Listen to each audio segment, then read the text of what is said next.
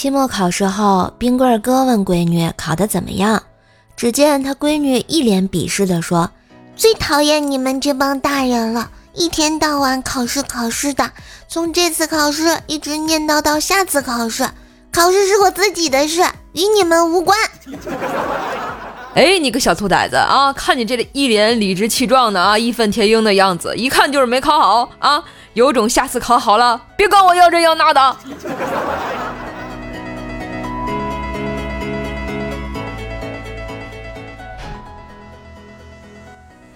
下班回家，看到儿子在用汤勺吃猕猴桃，吃着吃着，突然用勺子挖了一小勺去喂兔子。我瞪了他一眼，问他脏不脏。儿子回答我说：“我每天都刷牙，兔子不会嫌我脏的。”呵呵呀。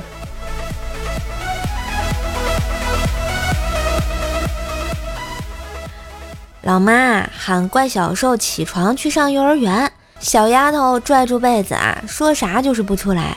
我拿着熟鸡蛋悄悄地塞进了她的被窝，然后猛地一掀被子，惊讶地大喊道：“呀，怪兽，你下蛋了呀！” 他噌的一下坐了起来，看着鸡蛋，一脸懵逼的样子。过了会儿，又躺下，抱着鸡蛋对我说：“硕硕姐姐，你跟老师请个假，我这段时间不能上学了，我要在家里孵小鸡。”怎么感觉这孩子的脑回路跟我们永远不一样呢？不明白呀。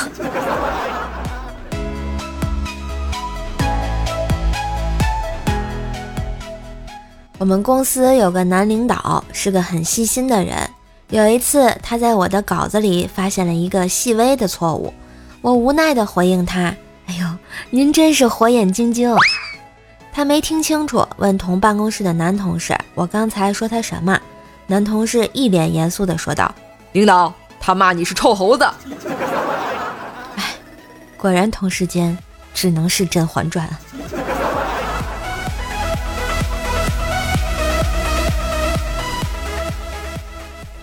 前几天啊，我姐好不容易带个男朋友回家，主要是谈这次结婚的事情。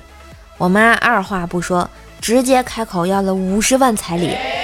姐的男朋友当时愣了一下，什么也不说，就要起身离去。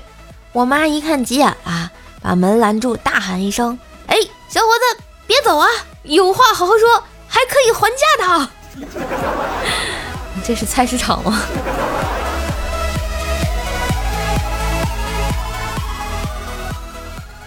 高一的时候啊，我因为太淘气，老师就把我的座位安排在独自坐在最后一排靠窗户边上那个位置。上晚自习时，由于教室在一楼，我就从窗户跳出去，再翻学校的围墙去上网。只要我不影响其他的同学，老师也就不管。然而到了高二第一天上晚自习的时候，我就受伤了。其实也挺简单的，因为座位没变。楼层换了呀，真的是太难了。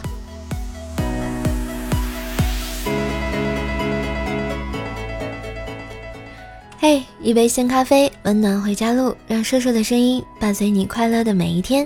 点击进度条下于田川喜马拉雅联名款咖啡，每一单为医务工作者捐献五杯咖啡哦。下单截图还有机会获得免单大奖。那今日份的段子就播到这里。喜欢节目，记得关注专辑、点赞、留言、分享。快过年啦，给个专辑好评吧！别白嫖了！